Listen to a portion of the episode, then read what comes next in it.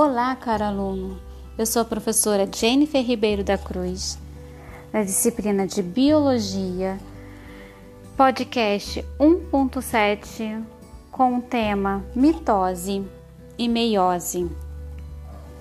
Hoje trazeremos a aula sobre melhoramento genético, a produção de novas variedades. Conhecemos que sobre a hereditariedade tem gerado tecnologias de grande utilidade para a humanidade, desde a pré-história até os dias de hoje.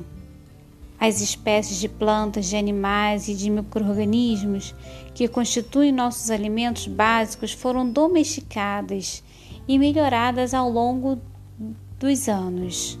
O ser humano sempre trabalhou com o melhoramento genético a partir do momento em que selecionava uma planta que dava o um melhor fruto ou uma espécie de animal que sobrevivia a maior tempestade, era um melhoramento, uma seleção genética. O melhoramento consiste em selecionar e aprimorar as qualidades das espécies, tendo em vista sua utilização pelos seres humanos. Inicialmente, isso era feito de forma intuitiva, como dito antes. Então, se desejava aumentar a massa corpórea média das galinhas, selecionava os galos e as galinhas maiores, obviamente. Hoje, a humanidade também tem muitos benefícios com várias técnicas de seleção genética. Grande parte dos alimentos que consumimos, como vegetais, carnes, laticínios e etc., foi produzida com o emprego de técnicas de melhoramento.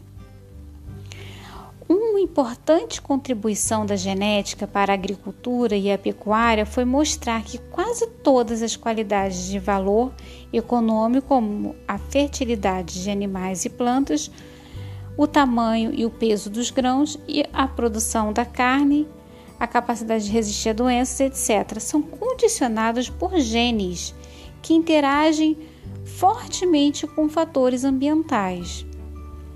Esse conhecimento tornou possível desenvolver técnicas mais eficientes de seleção e de melhoramento em características de importância econômica.